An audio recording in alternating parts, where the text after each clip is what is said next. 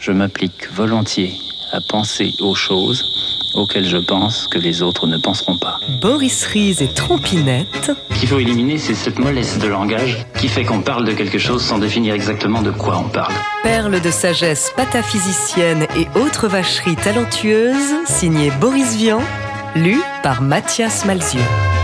Charlie Shavers. Charlie Shavers, le 3 mars à l'Alhambra.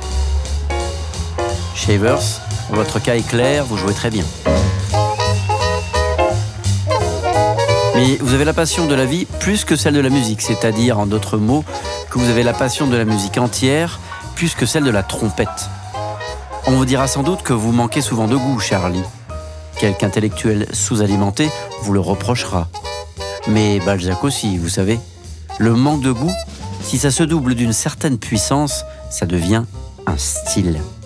Vous auriez pu arriver bien haut. Vous êtes né juste un peu trop tôt.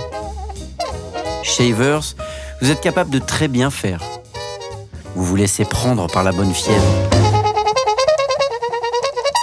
Mais vous n'y croyez pas tout le temps parce qu'il fait tellement beau dehors que c'est bien bête de se décarcasser, que c'est très bon d'aller battre sa flemme dans les bois ou dans les bars.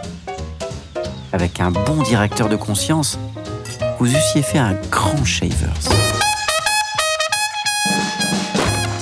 Vian, Jazz Hot, mars 1958.